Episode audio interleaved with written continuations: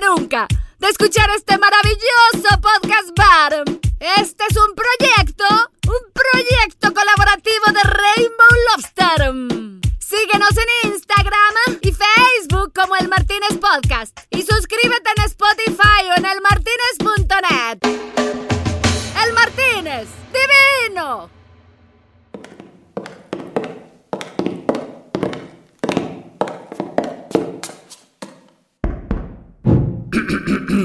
Probando, 1, 2, 1, 2, 3, probando. El Martínez Podcast Bar y su disquera El Martínez Records orgullosamente presentan por primera vez en streaming a la nueva sensación del momento, el trío La Calaca, y su nuevo sencillo, Hielo. Hace calor y el aire se daño debido al apagón. Se derritió el hielo. Nos salva con algo de hielo. Te quiero ver ponerme sabroso, pero no llevo el flow, pues se acabó el hielo. Mi trago así no sabe igual, caliente no se puede tomar. ¿Será que algún vecino enrumba? nos salva con algo de hielo.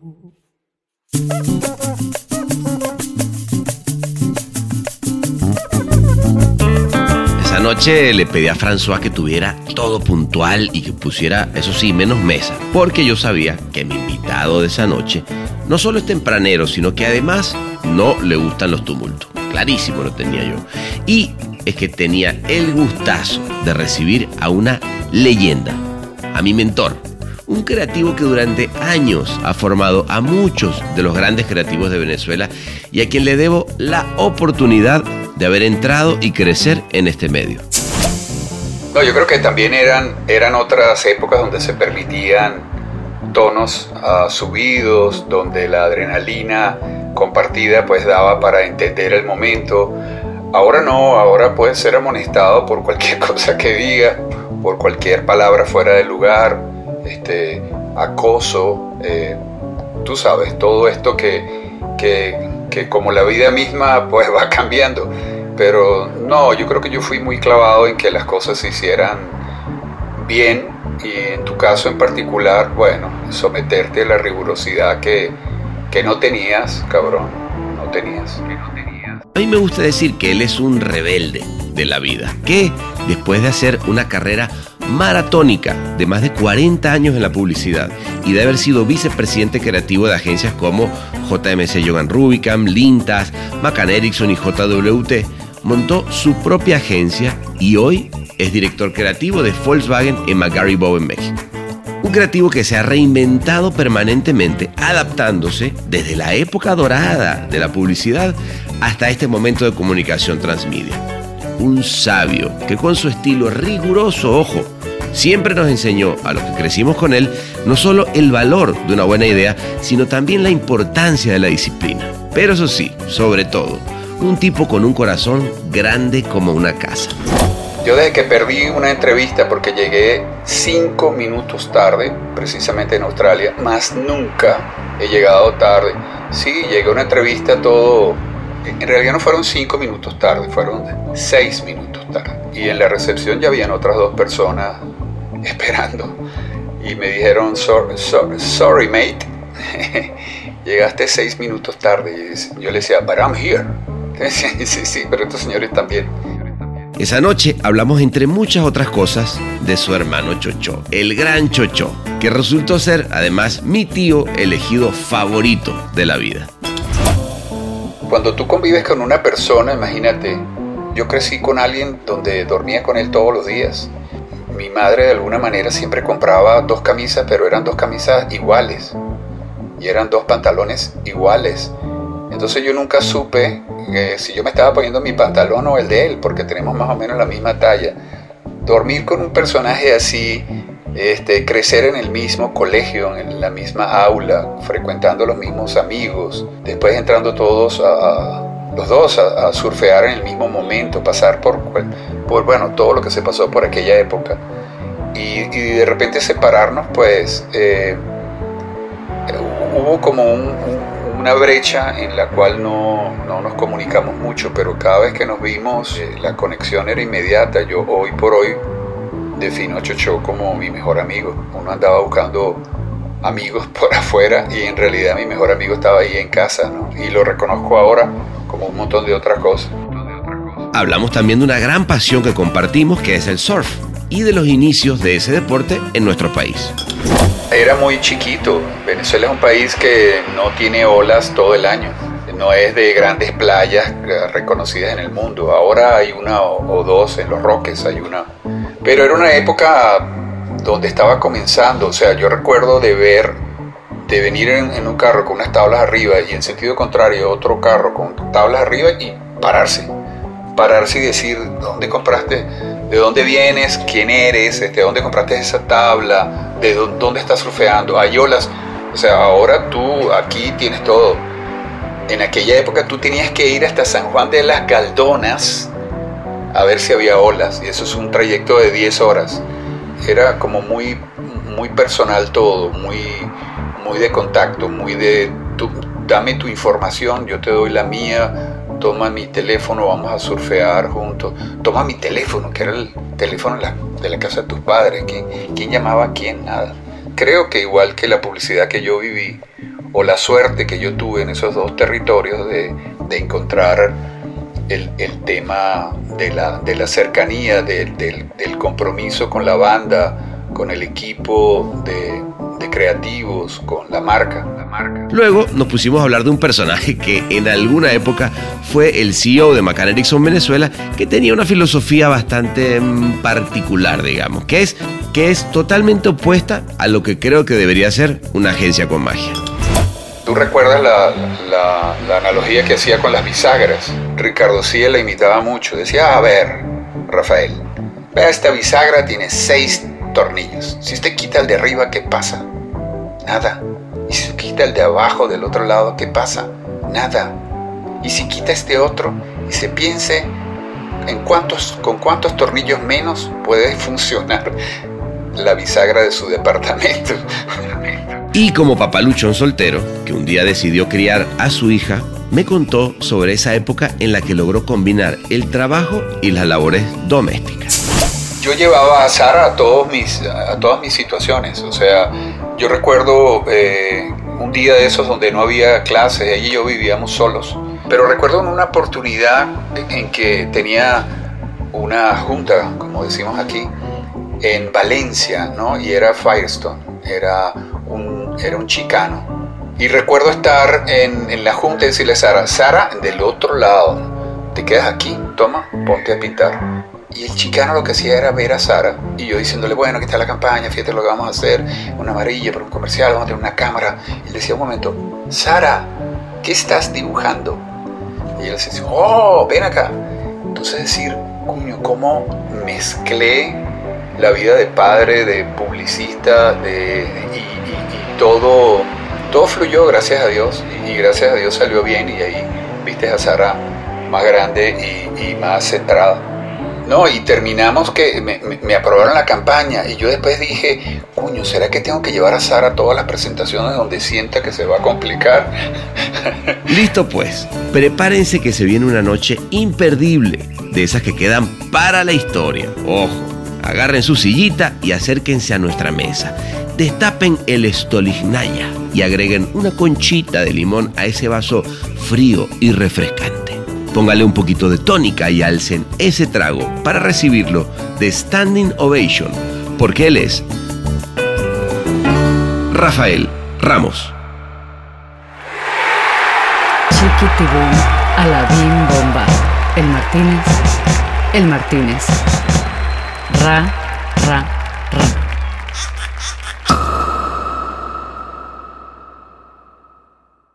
Aquí estamos, Señoras y señores, el gran Rafael Ramos en el Martínez. Sea marico Naiden. es lo que dice el Ramoto. Pues fíjate que yo las veces que intenté entrar al, al Martínez no lo logré. Hoy ya estoy aquí. Es- tengo un tema, suf- sufro de claustrofobia y las rumbas en el Martínez eran demasiado grandes. Entonces, ya por fin conocí el Martínez. Bueno, entonces vamos a hacer una vaina, vamos a hacer una vaina, porque yo ya, con, con ese brief que yo ya me lo imaginaba, Ajá, yo lo que hice fue que le pedí a, mm, al gran François, ajá. que por cierto ahora es alcalde de Cannes, Ah, caramba. que eh, nos sacara todo, a, a un montón de gente de ahí y, y nada, este, empezáramos a, a- Bueno, vayamos a un lugar más tranquilo, más decente y no tan atestado de gente. ¿Cómo, cómo la ves? Pues mira, si estoy contigo la voy a pasar bien. ¿A dónde, a dónde me llevas? Vámonos. Vale. Venga, vámonos.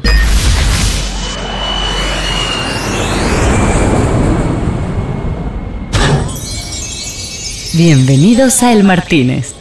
¿Qué le servimos para empezar?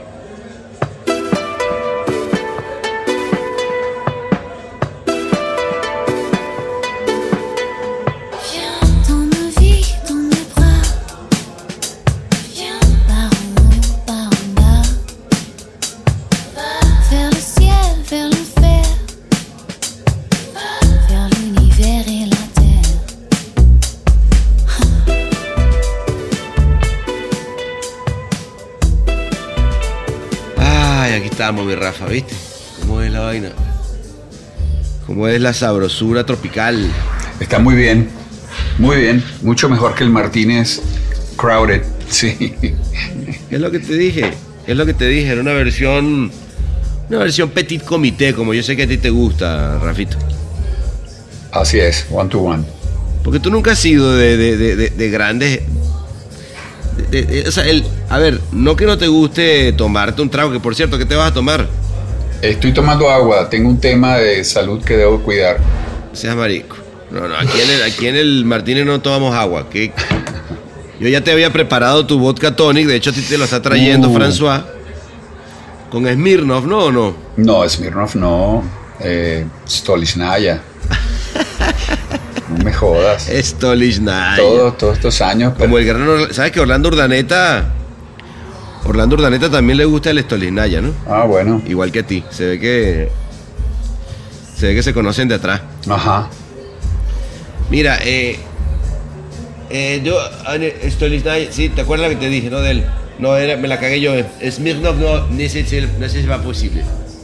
A mí. Gin and tonic. Va. Oye, Mira. acuérdate, este, acuérdate, pero una disculpa, le había dicho yo Smirnoff, pero. acuérdate de la conchita de limón. Conchita de limón. La conchita de limón. Plaît. Gracias. Mira, ¿cómo estás, Rafita? Coño, qué placer, vale, estar acá en el Martínez contigo, chico. Pues sí. Porque sí es cierto que las veces que fuimos a Canes, no me dejabas el pelero ahí en el Martínez, aquí en el Martínez, pero ahora ya no. Pues mira, como te dije, soy claustrofóbico, tengo un tema con los espacios muy reducidos, con la cantidad de gente y con las alturas. Sabes, cuando uno supera el, el 1,90 como yo, pues sufre de vértigo todo el tiempo. Y con la gente en general, tienes, eres claustrofóbico, ya te conozco. Mm, así es. ¿O no? ¿A dónde, a dónde me llevas ¿O con no? todo? e- A, a dónde me llevas con todo esto, Sebas, alias el, No, el estoy preguntando, nada más estoy, estoy, estoy indagando, indagando en ese personaje que sé que eres. Bueno, mira, si hay algo que yo te puedo decir es que no hay nadie, e- es muy, es muy loco, pero el que no te conoce, que sepa, ese, mira, tengo ahí ese, ese, esa chica que está ahí en la, en la mesa de al lado, que me está preguntando, me está mandando un WhatsApp y me dice, pero no, pero ¿y Rafa qué onda? ¿Qué, cuéntame, de, y le digo, bueno, espérate, estoy, estoy empezando a, a hablar de, de Rafa, que es personaje que ha sido, bueno, ¿cuántos años trabajaste en la, en la mm, publicidad en Venezuela? Así por encimita, ¿no? A 40, 40 años. 40 añitos. En, en Venezuela. Eh, 12 en Australia, el, eh, sería entonces 38 en Venezuela y ahora 7 en México. Al dos que tres años, pues, dos que tres años. No, y te lo pregunto porque lo que sí, lo que es verdad, lo que es verdad, Rafa, es que eh, fuiste un tipo, y eres un tipo, que afectó a muchas generaciones de, publicistas, incluido yo, y, al- y- por lo cual te estoy súper agradecido porque yo entré a la publicidad gracias a ti. Pero eh, no solamente influiste a las personas desde lo profesional y todo eso, que está todo bien, sino que siendo un tipo muy duro, porque fuiste un tipo muy, muy jodido, siempre fuiste un tipo muy, muy querido también al mismo tiempo. Como de esos, de esos maestros que eran como súper estrictos, y que daban coñazo y que todo el mundo los terminaba queriendo un montón. Bueno, pues mira, ¿qué te puedo decir? Este, eso, eso genera un, un tema de sadomasoquismo, creo yo, porque no, yo creo que también eran, eran otras épocas donde se permitían tonos ah, subidos, donde la adrenalina compartida pues daba para entender el momento. Ahora no, ahora puedes ser amonestado por cualquier cosa que diga, por cualquier palabra fuera de lugar, este, acoso, eh, tú sabes, todo esto que, que, que como la vida misma pues va cambiando. Pero, pero no, yo creo que yo fui muy clavado en que las cosas se hicieran bien y en tu caso en particular, bueno, someterte a la rigurosidad que, que no tenías, cabrón. Es verdad, es verdad. No, pero fíjate que cuando yo, yo pienso en eso, Rafa, a mí hay algo que, que ahorita que se habla tanto de la generación de cristal y los tonos y las formas, y, y a ver, obviamente que, eh, a- como dices tú, acoso está bueno que haya un cambio y tal, pero de pronto yo creo que, que el- la industria de pronto se, se ha vuelto de- tan eh, hipócrita y puritana y cuando en realidad lo que hay que hacer es decir, perdón, pero es que ese trabajo que me están demostrando es una mierda. Eh, esa idea es malísima, vamos a trabajar otra más, ¿me entiendes? Pareciera que eso hoy en día, eh, no, ¿cómo le vas a decir? Tendrías que ser polite y entonces empezar a decir que, bueno, mira, realmente tiene muchas áreas de oportunidad, ¿no? Pues sí, ya nadie la caga, ahora todo O sea, el mundo tiene áreas de Todo el mundo tiene áreas de oportunidad, Sí, ¿no? Entonces, nadie la caga. Ahora, pero también tiene que ver con, con- con el entorno, ¿no? O sea, tú y yo que somos, que venimos de la misma tierra, eh, el, venezolano se expresa de manera libre. Tú tienes al, motorizado, al gallo que te dice, ¿qué pasó, negrito? O, ¿sabes? Eh, donde está, estamos más abiertos a, yo creo que tiene que ver mucho con la mezcla. Mis padres, an- andaluces, canarios, primera generación venezolana, este, pues hay un lenguaje y una forma de hablar quizás muy dura para un mexicano. A mí al principio me costó un poco. Y, y los australianos son otra cosa. Yo saludaba a mis, a mis colegas golpeándolos y decían por qué, por qué los golpeaba. Y yo les decía, because I love you. Y los golpeaba y los, y los zarandeaba, ¿no? Pero yo creo que tiene que ver ahora con los tiempos y el tema de- del acoso, que, que- que estoy totalmente de acuerdo, ¿no? Pero, pero creo que hay una cierta fragilidad que tienes que estarte cuidando de cómo te expresas, que, bueno, ya la aprendí, aquí en México la aprendí, así que como diría el, el sabio ah, Freites, este, me agarraron cansado. No, pero yo te digo, yo te digo una vaina, porque además, eh, a ver, te, te sigo viendo haciendo equipos, ¿no? Eh, y de nuevo, sigue siendo ese tipo querido por todos, quizás porque por, por esa mm, ese ejemplo que pones, weón, que, que una vaina que a mí siempre me ha, a mí me marcó también, que es llegar temprano, ¿no? O sea, para ti eso es, y, y- pareciera que es una tontería, tú dices, bueno, pero, pero hay que, bueno, no importa, llega un poquito más tarde. ¿Qué, qué- tanta mm, eh, aprendizaje puede ser eso? Pero sí es un muy buen aprendizaje, weón. Decir, puta, el, el tipo que está ahí, que lidera el equipo o que lidera la agencia, eh, está antes que nadie, da como un. setea la agenda de cómo vamos a trabajar, ¿no? Pues sí, yo creo que en publicidad hay que adaptarse a los tiempos de cada cual, ¿no? El que yo llegue temprano, ah, pues es, es- mi manera de ser desde hace mucho tiempo. Yo me levanto temprano porque creo que, que pierdo la vida durmiendo. Entonces me levanto temprano, comienzo temprano todas mis actividades, claro. Y, y eso golpea a mucha gente. En México yo decía, mañana llegamos temprano. Y la gente llegaba a las nueve y media. Yo decía, coño, yo dije temprano. Y me dice, bueno, temprano es nueve y media. Sí, para aquí se entra a las nueve. Para mí temprano es antes. Entonces dije, de ahora en adelante digo, señores, aquí a las 8. Claro. Pero bueno, cada cabeza es un mundo. Yo desde que yo desde que perdí una entrevista porque llegué cinco minutos tarde, precisamente en Australia, más nunca he llegado sí? tarde. Sí, llegué a una entrevista todo. ¿Cómo fue esa, Rafa? Porque, porque yo me acuerdo, no sabía eso. O sea, yo, yo sé que tú estuviste, eh, eh, parte de tu carrera publicitaria empezó en, en Venezuela y un día dijiste, bueno, ¿sabes qué? Me voy a Australia, asumo que por el surf, Sí. que es una de tus grandes pasiones en la vida. Eh, pero ¿cómo, ¿cómo fue esa de, de los cinco minutos? Bueno, no, nada. Yo llegué a Australia, no hablaba muy poco. Yo era mi Tarzán, ¿no? Mi Tarzán, you, Jane. Y, y en eso de, de tratar de abrirme camino, pero primero, como siempre, ¿no? Mi trabajo fue lavar platos. Lavé platos durante ocho meses hasta que entré en publicidad. Pero Ok. fui, fui a una entrevista en aquella época. Yo era, yo comencé a trabajar en, en un estudio de arte. Ajá.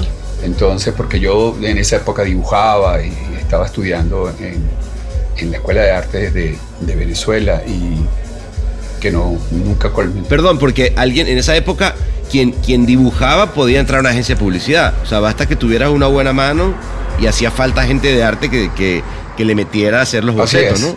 así es. Neil González y el Godínez. El Martínez. Y yo, para, para comenzar de manera cronológica, yo me gradué de bachiller, me fui a surfear y nunca volví a mi casa. Entonces Jacobo, mi padre, me fue a buscar y yo tenía 17, 18 años. Eh, me llevó a una agencia de publicidad porque mi padrino eh, era escritor eh, español y era, bueno, era uno de los accionistas de esta agencia. Y me lanzaron así el departamento de arte porque yo sabía dibujar. Entonces, de allí, allí estuve un año y medio o algo así, y me fui a Australia a surfear. Y, y bueno, el, el tema, el tema de la entrevista fue que en aquella época tú tenías un portafolio gigantesco de cuero, ¿no? Tenías todas tus piezas físicas, ¿no? Tus artes finales, tu, tu- Claro. tus dibujos, tus cosas, ¿no? Y bueno, nada, llegué a la entrevista, eh, en realidad no fueron cinco minutos tarde, fueron seis minutos tarde. Y en la recepción ya habían otras dos personas esperando y me dijeron, "Sor- sor- sorry, Ah. mate, llegaste seis minutos tarde. Y yo le decía, but I'm here. Decía, sí, sí, pero estos señores también. Entonces, más nunca. Más nunca. De ahí dijiste, no joda, ya no voy a llegar cinco minutos antes, sino que llevar dos horas antes. Ah, no, no. pero sí, pero. Y, y ella me parece que eso es un código de respeto, ¿no? Cuando tú eh, llegas a tiempo, pues le estás diciendo a la otra persona algo, ¿no? Y suena bien. Claro. No, no, total, total. Eh, me, me- me- me tuve que acostum- acostumbrar a México. Tú recuerdas aquella vez que me, acompañaste a buscar un departamento y las chicas de bienes y raíces llegaron una hora después y la dueña del departamento nunca llegó. Entonces hay que acostumbrarse a, a cada lugar, ¿no? Como que moldearse y, quitarse un poco todas esas cosas que, que- que arrastras de, de- de otras culturas o de otros lugares o de otras agencias para adaptarte a, a lo que acontece. No, claro, a ver, eh, y, de acuerdo que es adaptarse. O sea, creo que si algo, algo te caracteriza es que si alguien sigue en el medio publicitario hoy en día dirigiendo un, un departamento que lleva para mí la marca más linda que hay en México, que es Volkswagen, me queda claro que no, no, no sigues ahí o no llegas hasta allá incluso si no has sido capaz de transformarte. O sea, en, este- en tu caso yo lo he visto claramente, pero también está bueno pensar en, en la transformación con la sapiencia del que, del que aprendió muchas cosas en el camino, ¿no? O sea, yo... eh, son muchos, digamos, mucha tela cortada, ¿no? Como que también digo, si tú piensas en, en esa época, porque tú lideraste las agencias más importantes de Venezuela, fuiste vicepresidente de, de todas las grandes agencias eh, y, y- y fuiste un tipo además en Venezuela en su momento ultra rockstar, ¿no? O sea, en, en un momento en que además la publicidad era justamente esa época de, de- de- de oro de, la publicidad, ¿no? Que, ¿cómo, cómo, cómo sientes ese cambio? ¿Qué te recuerdas de esa época? Que, que- que cosas que de pronto hoy en día no se hacen que estaría bueno recordar. Sí, yo no sé cómo definir a, a la publicidad de aquella época. Yo suelo sentir que era más intuitiva, ¿no? Porque cuando yo entré en publicidad no había una carrera que te, que te ubicara exactamente en el lugar. Entonces, los que venían de, de letras y entraban en publicidad eran escritores frustrados. Y los que estábamos estudiando artes plásticas, que yo duré poco en eso también, este, éramos unos pintores Sí. frustrados. Entonces, las, las agencias se llenaron de gente que ya tenían un remoquete de frustrados y, y creo que todo lo que hacíamos venía de, de la intuición, más allá de que fuimos afectados en los 50 y 60 por, por los cubanos cuando llegaron a Venezuela, después en los 70 por, por una pequeña oleada de, de argentinos y quizás uruguayos.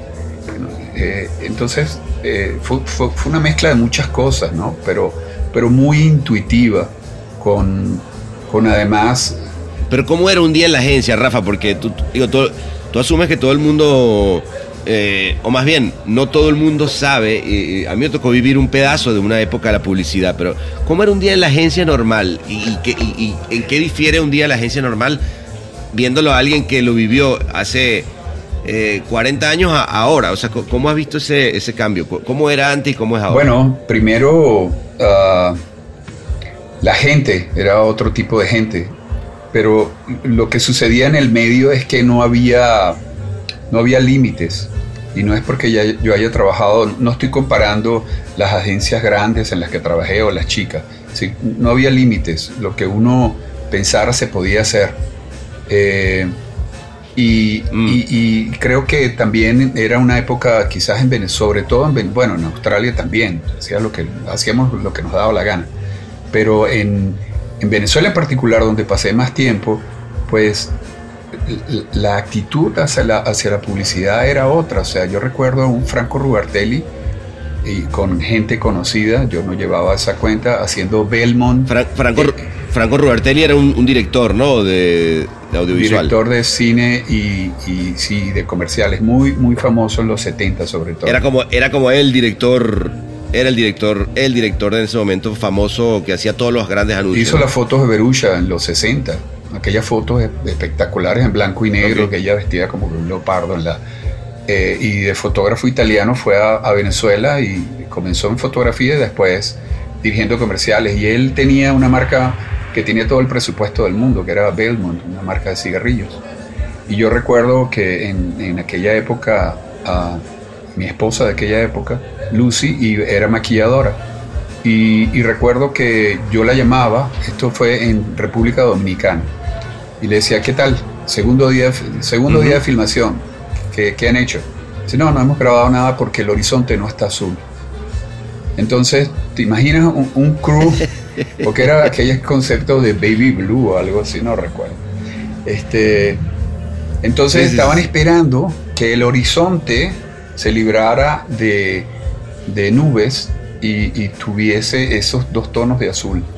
Y entonces ahí de, inmedi- de inmediato. Entonces no había, no había, tú ibas a una filmación y, y tenías otros recursos. Yo solía hacer tres comerciales, ah, dos comerciales al año de tres ambientes diferentes para una marca italiana de baldosas. Este, te, te imaginas el presupuesto que tenían las licoreras y, y- y- y otras marcas con mucho más necesidad de comunicar. Entonces era, era intuitiva, Claro. era intuitiva, era quizás por el momento y la edad, era mucho más eh, improvisada en comillas, entre comillas, porque era que las cosas se podían hacer de mil maneras y no de una sola. Había, Y el ambiente, y el ambiente en la agencia, ¿no? Era como también más distendido, según yo. Totalmente. Y, y creo que a mí me tocó en gran parte o formar o ser parte de grandes grupos donde la actitud prevalecía, ¿no? Creo que, que, que corrí con suerte en ese sentido, pero eran otras, creo que eran otras energías, otros medios también, ¿no? Eran medios mucho que ahora Claro. son tildados de convencionales, pero pero fue toda una época, ¿no? Y, y según la década, pues afectada por montones de cosas, ¿no? Eh, no solamente por, por los... Qué lindo. No, y además que, que yo, yo siempre he pensado, porque, porque, a ver, obviamente tú y yo nos conocemos eh, por el gran Chocho, que es mi tío, eh, que, mi tío, no sé, postizo o, elegido. eh, yo, él me eligió sobrino, yo lo elegí de tío, de ser ese gran her- hermano de mi papá. Y claro, yo digo, bueno, ¿cómo habrá sido esa relación de esos dos hermanos donde uno era un, tipo que era bueno, metido de la, de la Facultad de Ciencias de la Universidad Central de Venezuela y el otro metido en el ambiente publicitario? Si lo analizas son como dos, dos universos bastante mm, disímiles, ¿no? Pero al mismo tiempo eh, bastante creativos también, porque yo he visto los, los- los científicos tienen esa cosa de sentarse a, a platicar y, y- y- y a pensar en, en- a filosofar, eh, eh, como que también hay ciertas cosas donde se pegan, pero ya ha pasado el tiempo, bueno, ustedes siempre fueron muy, muy unidos, ¿no? Con, con Chocho, ¿cómo, ¿cómo eran esas dos vidas en esa época, ¿no? En, un- en una Caracas de los 80 donde tú estabas metido en publicidad y él andaba metido en el ambiente ñángara de, de la UCB, ¿no? De la central, sí, mira qué, qué cosa, ¿no? El Martínez. Un twist de chinchón con un splash de chimpaticón. El Martínez. No, no sé, cuando tú convives con una persona, imagínate, para los que nacieron en mi época, pues eran otras, y mis padres inmi- inmigrantes, ¿no? Con una cantidad de necesidades brutales. Eh, entonces yo crecí con alguien donde dormía con él todos los días. Este, mi madre de alguna manera siempre compraba dos camisas, pero eran dos camisas iguales. Y eran dos pantalones iguales. Entonces yo nunca supe eh, si yo me estaba poniendo mi pantalón o el de él, porque tenemos más o menos la misma talla. Dormir con un personaje así, este, crecer en el mismo, en el mismo colegio, en la misma aula, frecuentando los mismos amigos, después entrando todos a, a- los dos a, a surfear en el mismo momento, pasar por, por bueno, todo lo que se pasó por aquella época. Y, y de repente separarnos, pues eh, hubo como un- un- una brecha en la cual no, no nos comunicamos mucho, pero cada vez que nos vimos, este, la conexión era inmediata. Yo hoy por hoy defino a Chocho como mi mejor amigo. Uno andaba buscando amigos por afuera y en realidad mi mejor amigo estaba ahí en casa, ¿no? Y lo reconozco ahora como un montón de otras cosas. Ah, mira qué lindo. Sí, pero Coño, salud, vale, por esa amistad y esa hermandad, de, porque ya, ya no estamos quedando secos con este trago. eh, François, otro. Porque es que hay que celebrar por los, por los hermanitos y los grandes amigos. oye, recuérdale, Stolichnaya, por favor. Este, y. Estoli, Estolinaya, eh, s'il vous plaît. No, dijo que ya eso ya lo tienen ya bajo control. Ah, los meseros franceses. Este, qué lindo, ¿no? Que, y, y- exacto. Oye, y el surf en esa época en, en Venezuela estaba, me imagino que en un boom, ¿no? Porque. O ya venía con una tradición ya de años en, en Venezuela el surf. No, no, no. ¿Cómo, cómo tú vives esa escena de surf? Era, era muy chiquito. Venezuela es un país que no tiene olas todo el año. No es de grandes playas eh, reconocidas en el mundo. Ahora hay una o, o dos en los Roques. Hay una muy grande que cuando revienta, sí, ¿Ah, sí? cuando revienta llegan los grandes surfistas en avionetas y surfean y se van. Este, pero Ya. pero era una época donde estaba comenzando, o sea, yo recuerdo de ver, de venir en, en un carro con unas tablas arriba y en sentido contrario otro carro con tablas arriba y pararse. Pararse y decir, ¿dónde compraste? Ah, ¿De dónde vienes? ¿Quién eres? Este, ¿Dónde compraste esa tabla? ¿De dó- dónde estás surfeando? Hay olas. O sea, ahora tú aquí tienes todo. En aquella época tú tenías que ir hasta San Juan de las Claro. Galdonas a ver si había olas. Y eso es un trayecto de Ajá. 10 horas. Entonces, no, no hay olas. Te devolvía. Era, era otra época, pero muy, muy, nuevamente, era como muy, muy personal todo, muy, muy de contacto, muy de, dame tu información, yo te doy la mía, toma mi teléfono, vamos a surfear juntos, toma mi teléfono, que era el teléfono de la, de la casa de tus padres, ¿quién, quién llamaba a quién? Nada. Entonces nos citábamos en sitios y todo era un, Claro. un tema. Pero sí, era igual, creo que igual que la publicidad que yo viví, o la suerte que yo tuve en esos dos territorios de, de encontrar el, el tema de la, de la cercanía, de- del, del compromiso con la banda, con el equipo de, de creativos, Tal cual, con tal la cual. marca. No, y, y, Sí, y volvemos a lo mismo, que tiene que ver con, con el sentido de equipo, de la disciplina, de estar ahí, de creo que en ese sentido siempre lo has tenido más allá de, de- sea del surf o estamos hablando de la, de la carrera, ¿no? Pero hacer esos equipos de, de gente que, que se, digamos, que creen uno en el otro y dice, "Va- vamos para adelante, que estos somos, somos uno solo. Yo me, yo me recuerdo eh, una época en Macán, cuando a ti te traen a Miguel Ángel Briseño, ¿no? Eso fue una de las épocas, a mí eso me marcó mucho como, como un tipo que estaba empezando la publicidad, porque me tocó ver de los ambientes publicitarios dentro de una agencia más jodidos que he visto en mi vida. Cuando trajeron a, a- a Miguel Ángel Briseño y, y a otro grupo de creativos que se, que se autodenominaban los tripines, y, y llegaron estos tipos con una vibra súper fea a McCann Erickson a, a hacer un takeover de, de la vicepresidencia que era tuya en ese momento. Y, y yo, y obviamente le habían dado la orden de a este hay que hacer lo que se vaya y tú quedarte con la agencia. Y me acuerdo de gente, de ellos metiéndose en las oficinas nuestras a buscar las ideas que habíamos hecho nosotros para presentarlas en la próxima junta. O sea, una cosa realmente horrible, pero me acuerdo de Gustavo Freite yéndote a buscar a toda sana, tú en la playa de vacaciones, para decirte, te tienes que devolver en este momento porque te están jodiendo, te quieren, Sí. te quieren hacer un, un- un golpe de estado. Sí, sí, sí. Y yo dije, wow, mira tú este medio. Y, ahí, y, ya para terminar, y me gustaría que me contaras desde, tu punto de vista, pero para mí fue, ahí entendí el día que tú y yo nos juntamos, que por primera vez yo venía con mi, con mi portafolio bajo los brazos, más chiquito, de, no, no tan grande como ese que tú hablabas ahorita de, de, cuero, pero sí un poco más chiquito. Te mostré mis bocetos del, del Instituto de Diseño de Caracas y me dijiste, ¿estás seguro que quieres entrar aquí? Todavía podrías no entrar. Y yo dije, ¿qué? Yo lo que quiero es entrar en publicidad, ta, ta. y tú me dijiste, te tengo dos noticias, una buena y una mala. La mala, en este negocio se come mierda. Y la buena es que hay un montón. y, y- y yo lo entendí con ese episodio que te estoy contando. Claro, y sobre todo, sobre todo aquella época en Macán era un lugar que, que si bien este, yo estaba intentando, porque también había otra vicepresidencia, ¿no? Y, y Claro, sí, Miriam. con Miriam. Y recuerdo que empezamos a hacer trabajo en esa época, manejaba, entre otras, Chevrolet. Yo siempre he manejado autos de alguna manera.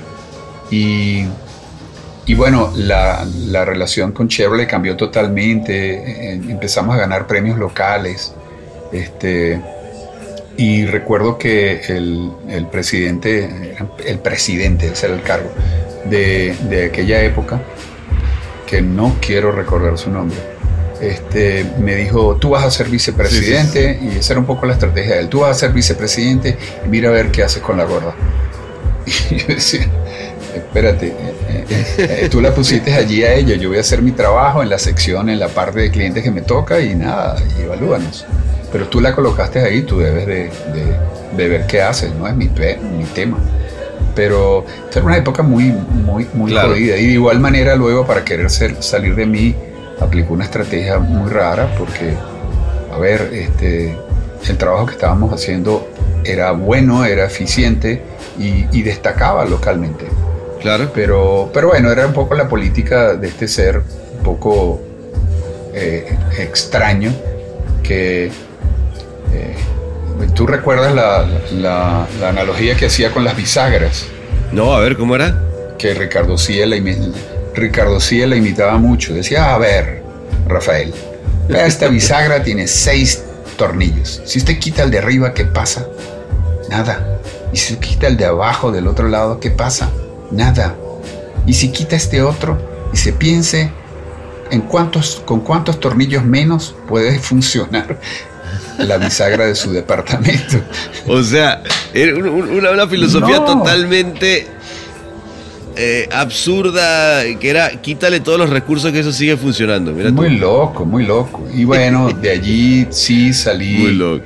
Salí eh, como tenía que salir, porque yo dije, no, yo no me voy a ir, yo estoy haciendo mi trabajo, tengo una conexión con, con Chevrolet, con el cliente. Pero bueno, un, de- un buen día me enviaron la carta, esa carta que uno nunca espera.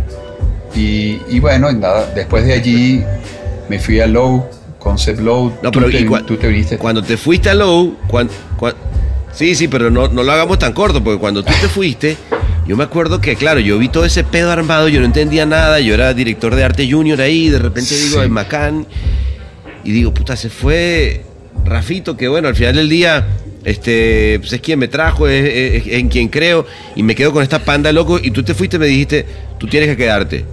Y yo decía, pero no, Rafa, yo me quiero ir a la mierda.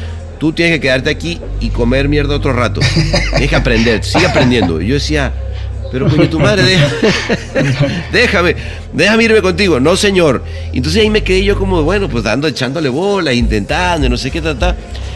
Y, y creo que sí tenías razón en, en que había que aprender todavía mucho de, de una multinacional, incluso esa- esas cosas jodidas y, y de otro y de otros puntos de vista, ¿no? Eh, Sí. hasta que llegó el momento en el que tú fuiste que me recomendaste con justo con Ricardo Cia y con eh, y con Antonio que estaban buscando un asistente de dirección de arte y es cuando me voy otra vez a, a, a Low y, yo lo agradecí Ajá. tanto dije coño Rafita me volvió a salvar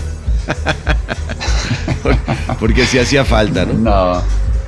Sí, pero es que tú tenías poco tiempo Y, allí. y el Low, el Low fue una época muy una época muy linda en Low, ¿no? Porque creo que ahí es donde todos empezamos, bueno, yo no sé si fue la primera vez que tú fuiste a Cannes esa vez o ya habías ido antes, pero recuerdo de haberlos visto ustedes volver de Cannes y empezar a hablar por primera vez de publicidad premiada en una agencia que se acababa de, de- de fusionar con, con, con Low. Este, fue brutal, ¿no? Desde el punto de vista, no sé, de crecimiento profesional para mí fue entender directamente la publicidad de otro lugar, ¿no? Un bar transformado en podcast es el Martínez. Es el Martínez. No, claro. Y, y además, como todo lo que, lo que mueve ir a un festival de esa dimensión, ¿no? Eh, no solamente en el tema publicitario, sino en, todo lo que sucede, ¿no? Pero eh, sí, fue la primera vez y recuerdo que eh, estar en uno de esos lugares donde tú de repente estás pedo, igual que todo el mundo, peo, como diríamos en Venezuela, bien peo. Y, y- y recuerdo que había un brasilero que caramba, usted no lo había visto, ¿no?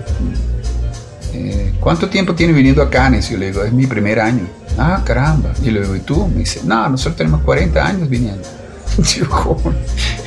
Entonces, eh, eh, hay una, hay una, estás hablando con un personaje súper curtido que se aprendió, que ya tienen Claro. todas las mañas y tienen el lobby controlado y, y pertenecen a una global que, que mueve sus redes para que todo el mundo se informe de con qué están participando y qué pueden hacer.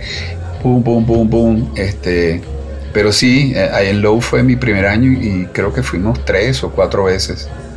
Eh, ya después la situación, No, no, tanto y- la económica de pero- uno pero- como la del país cambió, ¿no? Claro, cambió, pero, pero para mí fue un, un momento muy corto, justo antes de que, de que empezaran todos los problemas, de, de, digamos, dentro del país, pero, pero con una... mm, Nació el círculo creativo, como que se empezó a hablar cada vez más de premios, de creatividad, este, mm, no sé, creo que fue, fue súper súper importante y, y de ahí yo me llevé fue esa, esa frase tuya de, este, como le decía a la gente, ¿no? O sea, el, pon- ponle, tú, ponle disciplina, échale bola y tira ideas, porque es que si no lo haces, este, eso no va a pasar, ¿no? A mí me decía, este va a ser un director de, de arte marca Acme, échenle agua que se crece solo.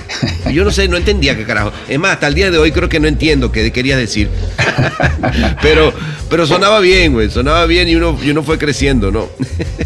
No, claro, Este, pero... Ni hablar del gran Freite, ¿no? O sea, ver, ver, crecer con Freite, con, con Alberto Hernández, con Fermín Cima de Villa, en fin, una cantidad de gente que, fue- que fuimos pasando y haciendo equipo y, y amistades de años, ¿no? Sí, pero bueno, yo creo que, que, que fueron momentos en los que todos necesitábamos un poco de algo y en el caso tuyo, pues en particular, mucha disciplina, porque, a ver, eh, un, Por, lo- por lo un tipo que recomiendas para trabajar en Low y a los dos meses este, se compra una moto y la pinta como, como un empaque de L'Oreal eh, en, en una fiesta de la agencia, baila con la secretaria del presidente, se la lleva lloviendo, patina en la esquina y se cae. Coño, era un tipo que necesitaba disciplina. No, Necesitaba, necesitaba algo de disciplina, eso es verdad. algo. Algo. Es- eso es verdad, eso es verdad. Sí, el fiestero no me lo han quitado de, de encima, fíjate. No, yo sé. Pero te voy a decir que eso también es, es culpa de tu hermano. ¿ah? De hecho, Cho ayudó a, a, a entender lo que eran las noches bohemias. sí. Mira, este, cuéntame, cuéntame, porque en esa época otra cosa que yo sí te, te, te recuerdo y te he visto hasta el día de hoy es ser un papá de, de primera línea, ¿no? O sea, eh, no solamente papá adoptivo, ¿no? Como fue con, con Asirema, sino luego papá soltero, de alguna manera, cuando te separas y Sara, bueno, recuerdo de verte criarla en la agencia y, y bueno, tuve la suerte de que estuvimos juntos hace poco en California y ver a, a Sara felizmente que ya grande, este, mucho más este, centrada de cualquiera de nosotros haciendo yoga y tal, pero y, digo, wow, qué, qué lindo debe ser como papá después de haberte tirado todos esos años de, de paternidad a full, ¿no? Pues sí, sí, yo, yo, yo llevaba a Sara a, todos mis, a todas mis situaciones. O sea, yo recuerdo eh, un día de esos donde no había clases, ella y yo vivíamos solos y, y tenía que ir desde, desde la casa hasta la otra punta por la Cota Mil al colegio en San Bernardino. Y el mediodía la tenía que buscar, llevarla a la casa Ajá. y ahí tenía, era, era, pero recuerdo en una oportunidad en que tenía una junta, como decimos aquí, en Valencia, ¿no? Y era Firestone, era un, era un chicano, el que hablaba así, mitad en inglés y mitad en español. Y yo ese día le dije, algo pasó, fuimos al colegio, no había clases, no puede ser. Entonces vámonos, y nos fuimos para Valencia, Sara y yo, y el director de cuentas.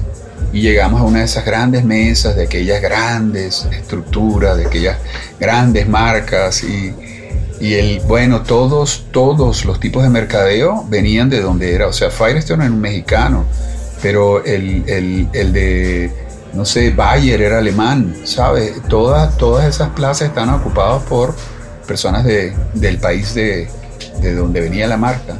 Y recuerdo, De origen. ¿eh?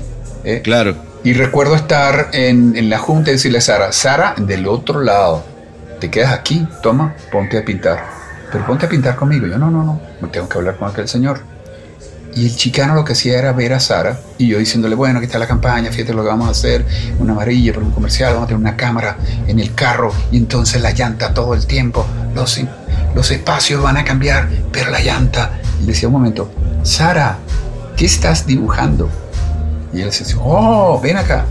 Entonces decir, coño, ¿cómo, cómo mezclé la vida de padre, de publicista, de, y, y- y todo, todo fluyó, gracias a Dios. Y, y gracias a Dios salió bien y ahí viste a Sara Qué bueno. más grande y, y más Qué- centrada. Qué lindo. Qué lindo momento, ¿no?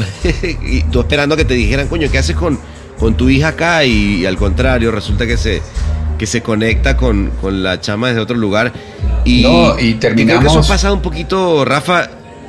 Perdón, Te oigo, te oigo. Perdón, no, y terminamos que me, me- me aprobaron la campaña y yo después dije, cuño, ¿será que tengo que llevar a Sara a todas las presentaciones donde sienta que se va a complicar? Claro, Pero- claro. ¿Será que esta es la nueva fórmula? La nueva fórmula para, para poder vender. Hay gente que tiene patitas de conejo, Qué yo bien. tengo a Sara. Claro, claro. Pero, sí. No, no, no, yo me me acuerdo perfecto de verte irte de la agencia y decir, perdón señores, ahí se ven, yo tengo que ir por Sara. Y bueno, te lo, y te lo digo yo habiendo, habiéndome criado con mi papá y también ver, este, vivir un poco esa misma realidad de él, teniendo que ver qué hacer conmigo en medio de su, de su tema profesional, ¿no? Entonces, la verdad que está, está muy lindo. O sea, que, que- que es no solamente haber, en ese momento, haber hecho eso, sino luego, eh, después de ser vicepresidente y todo, con eh, Sara y todo, poder decir, bueno, ahora además emprendo, ¿no? Y, y te tiras tu, tu agencia Frankenstein, que fue... Nada, yo, yo recuerdo lo recuerdo con- como lindo en la memoria cuando te oí hablar de, de Frankenstein con, con el gran Fabián Camargo, ¿no? Sí. Sí, bueno, eso fue. Yo en realidad tuve una agencia clandestina, trabajando en otra agencia.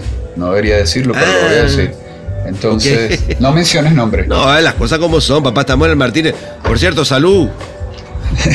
Sa- Salud. Este, sí, nada, yo tenía un cliente que nos, teníamos un cliente que nos permitía hacer un montón de cosas. Y después del, del, del tema de las Torres Gemelas, pues empezaron a aparecer una serie de nombres, ah, todos con procedencia árabe, por supuesto. Y en las transnacionales, pues esa lista Ajá. pasó y en la lista aparecía el apellido del cliente que, al que me refiero. Y recuerdo que nos dijeron, Ok. este, bueno, mira, hay que salir de este cliente. Nueva York pasó la lista, él, él- él tiene el apellido, está involucrado. ¿Cómo está involucrado? Bueno, Ah. entonces, eh, eh, Maigualida Díaz y yo nos... Pero nos- espérate, no estoy, no estoy entendiendo. ¿Involucrado en qué? No entendí esa parte. Todos, eh, como te digo, la- todas las agencias desde la sede de Nueva York empezaron a emitir listados de gente Ajá. con nombres y apellidos. Y este personaje era en árabe. Ah. Y entonces nos dijeron, ya, ya, ya. ya. ¿entiendes? Entonces nos dijeron que había que salir de él. Y yo decía, pero ¿cómo voy a perder la mejor cuenta, la que me deja hacer más cosas? Entonces estando en el, en el, en el carro con Maigualida, Claro. le, le digo, Maigualida, ¿ya, ya tú sabes lo que le vas a decir? Me dice, no, no tengo ni la más remota idea. Le digo, ok. Yo sí sé lo que vamos a decir. ¿Tú quieres tener una agencia? y en ese carro eh, eh, que encontramos nuestra primera cuenta y, y la manejamos durante un tiempo clandestinamente. Después vino, después vino eh, Frank Einstein y, y yo abrí esa agencia con, con, con nuestro querido Fabián Camargo, yo con mi tarjeta de crédito y él vendiendo su carro. Entonces era, era un poco lo que creo que a ustedes también les pasó, ¿no? Que íbamos a un, a un restaurante muy conocido, Tarsilandia, y allí era nuestra sede. Entonces pasábamos medio día allí y Claro. otro mediodía atendiendo cliente y medio que creo que teníamos cuando comenzamos. Era, era una aventura. Pero fíjate que el coraje Qué y cómo sí se podía hacer con una tarjeta de crédito y un carro de segunda mano. Así la montamos. Y empezamos a, a agarrar clientes. y recuerdo que, que, que decíamos que íbamos a tener solamente cinco clientes. El día que tuviese aparecer un sexto, había que salir de uno. Este, pues llegamos a tener seis clientes y no más. Y la verdad que flu- fluyó bien, ¿no? Eh, no hay nada mejor que, que definir uno qué quiere hacer, cómo lo quiere hacer, qué tipo de clientes. Yo creo que uno en la vida tiene que estar representado. Tú tienes que estar representado por, por tu pareja, tienes que estar representado por el perro que eliges, por la agencia donde trabajas. Tienes que sentirte representado por tus amigos, ¿no? Y, y allí, bueno, allí logramos mucho de lo que siempre quisimos hacer, ¿no? Independientes. El Martínez, pura sabrosura tropical con acento franchute. Qué lindo, güey, qué lindo. Qué lindo porque la verdad que, eh, nada, yo mismo oigo hablar a Fabián y, la, y, y los cuentos y todo son, son magníficos. Eh, y, y háblame un poquito también de, de que, porque hay mucha gente que me pregunta, coño, pero ¿cómo está la cosa en Venezuela? Este, y, a veces cuesta, ¿estás de acuerdo? Yo no sé, como, como que, yo, como que resumir es 20 años en un, no sé, en dos, tres minutos explicarte qué es lo que ha pasado, es difícil, ¿no? Pero yo de repente pienso que, que el ejemplo tuyo, ¿no? Yo recuerdo ese posteo en Facebook cuando dijiste, señores, eh, no sé, algo así como que esto tiene que cambiar o estoy buscando un cambio. Yo dije, puño, Rafa, está buscando un cambio, ¿de qué va la cosa? Y luego me contaste lo que estaba pasando. Tenía algo que está relacionado a una cuenta que tenías, CanTV, tu agencia, etcétera. Pero me pareció un buen ejemplo porque es eso, es alguien que venía de haber hecho una carrera meteórica a- y, y apostarle a un emprendimiento y que sencillamente el país no responda a esa pues a esa realidad, Sí, ¿no? Sí, yo, yo tenía ya un plan y era empezar a trabajar desde, desde Margarita, desde la isla. Retirarme, retirarme, ¿no? Trabajar desde otro lugar. la agencia estaba funcionando perfectamente, Ok. no era necesario estar allí, como hemos comprobado ahora con todo este drama pandémico, que no es necesario estar en la agencia, que sí se puede Claro. trabajar a distancia. Este, y, y todo eso se truncó porque, bueno, porque cada, cada día la lista de las empresas que cerraban era mayor y, y nosotros llegamos a, a engrosar esa lista un buen día. Y sí, este, fíjate que yo desde hace ya como 15 años, o quizás un poco, sí, 15 años, ya yo estaba buscando la salida. La salida para, para trabajar a distancia, para no estar todo el tiempo en todo lo que acontece, ¿no? sino en- como que eso que dicen que verlo desde arriba. Pero cuando tú estás tan comprometido con la gente, Ujú. con el día a día, hasta en lo personal, ¿no? Que llegara el gallo en la mañana a decirme que, que no pudo repartir algo a tiempo, que nos interesaba, porque la- su moto tenía la- las llantas eh, lisas. Entonces, decir, aquí tienes, Mm, cómprate tus llantas. O sea, eh, estar involucrado en todo, en la vida, además de, llegamos a tener 15 personas. Y para nosotros era, eran Claro. el equipo que decidió por nosotros en vez de, ah, de una agencia grande. Yo recuerdo que los chicos me entrevistaban y me decían, pero bueno, este, ¿qué diferencia hay entre Thompson, donde yo trabajo, y esta agencia? Yo le decía, bueno, que aquí no te vas a poder esconder. Es un espacio muy pequeño. Entonces vas a tener que trabajar. Y, y bueno, nada, tú sabes, porque lo has vivido, la, la maravilla de esa adrenalina que te entra cuando el nombre tiene tus siglas o tiene un nombre tan loco Claro. como el que decidimos nosotros. Y no era loco, era estratégico. Frank E. Stein, Frank and Stein era un creativo y un, ah, un planner, un estratega. Y, y recuerdo claramente nuestras llegadas a las recepciones y la, la, la recepcionista decir, ¿de parte de quién? Y él decía, Frankenstein. ¿Perdón? Frank and Stein. Entonces el, cli- el Muy cliente se cagaba de la risa de arranque y, y cuando preguntaban que quién era Frank y quién era Stein, yo decía que a veces amanecía más Frank bien, que Stein. Oye, Pero- y, y, coño, la verdad que, qué lindo, por cierto, vale, de nuevo, tenerte por aquí. Vamos a echar un, un- un último, un último brindis antes de que me cuentes que... No, no, me gustaría, antes que nos pasemos aquí al- a la parte de atrás, que sigamos eh, bebiéndonos como nos gusta.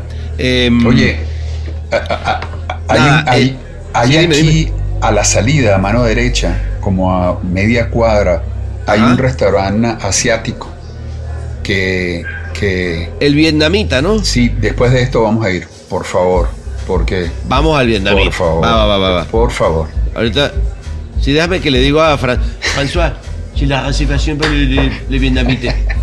Ahorita ese, ese no la hace. no- Mira, eh, ahorita nos vamos como vietnamita a llenar la panza de vietnamita. Así es. Este, mm, no, cuéntame, no, para terminar, coño, estos, estos cuántos años han sido ya en México, ya tú, tú lo tienes más, más claro que yo.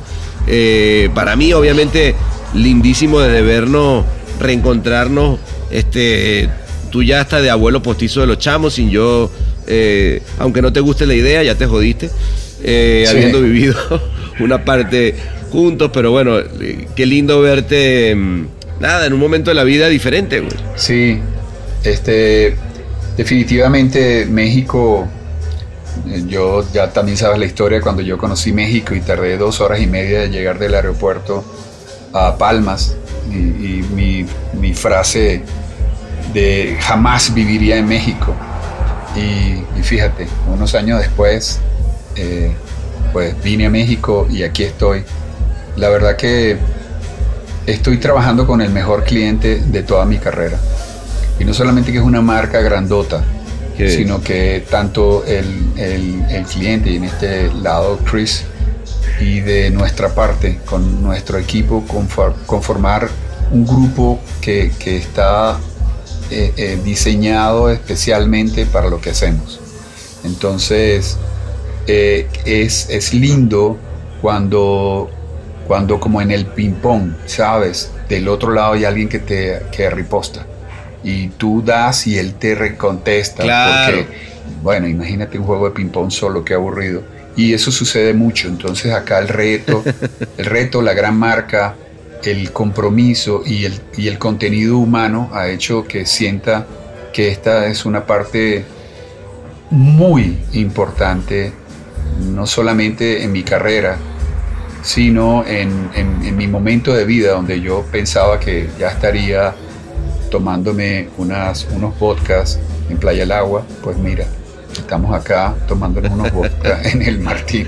Qué lindo, qué lindo. Que por cierto, mira, mira, mira quién está ahí. Mira, ahí está, ahí está Cris, está Marquito, hay un poco de gente también viendo ahí en la otra mesa. No, Salud, no puede por allá, ser. mira. Salud. Muchachos, Hombre, muchachos. muchachos, Muchachos, es más, que, que se vean con, que se vean con nosotros al vietnamita, si te vale, parece. vale, a ver así, a ver ¿Eh? si le robó, le robó unos terrones de azúcar eh, Dale. al, al vietnamita. François, la, la adición, nos vamos al. Si ya tiene la reserva. Bueno, Bueno. vámonos, papá. Bueno, salud. Que Así siga la vida. Yo también. Te quiero. Y pórtate bien. Me, va- eh, me cuesta, pero vamos a es. Saludos a, a los niños y un beso a Marley. Y te faltó Y la una patada para el gato, porque estoy con mi perro. Es verdad, es verdad. Un beso. Venga.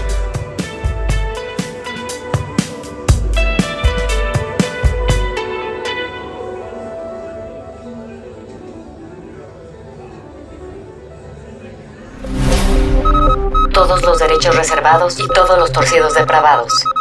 El Martínez.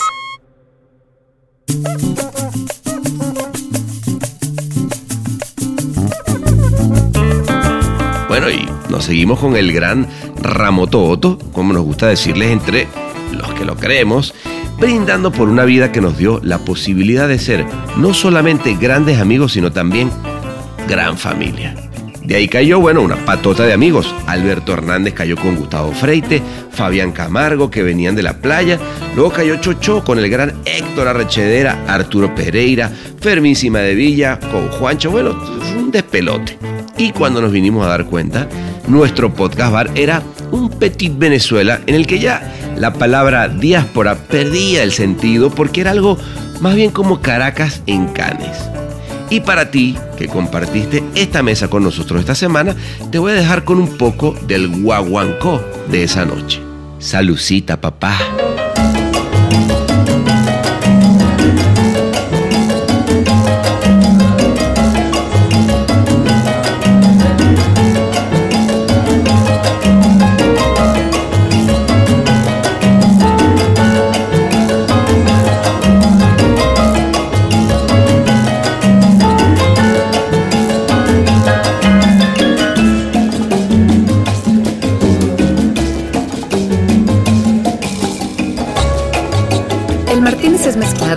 Y musicalizado por el gran Ahmed Cosío en Ciudad de México. Locución de la voz, Marley Figueroa desde Ley. Creatividad del intro e interpretación del trío Calaca Juancho Niño desde Madrid. Escrito por Sebastián Arrechedera desde Monterrey. Una producción colaborativa de Rainbow Lobster. El Martínez, un podcast bar intuitivamente organoléptico.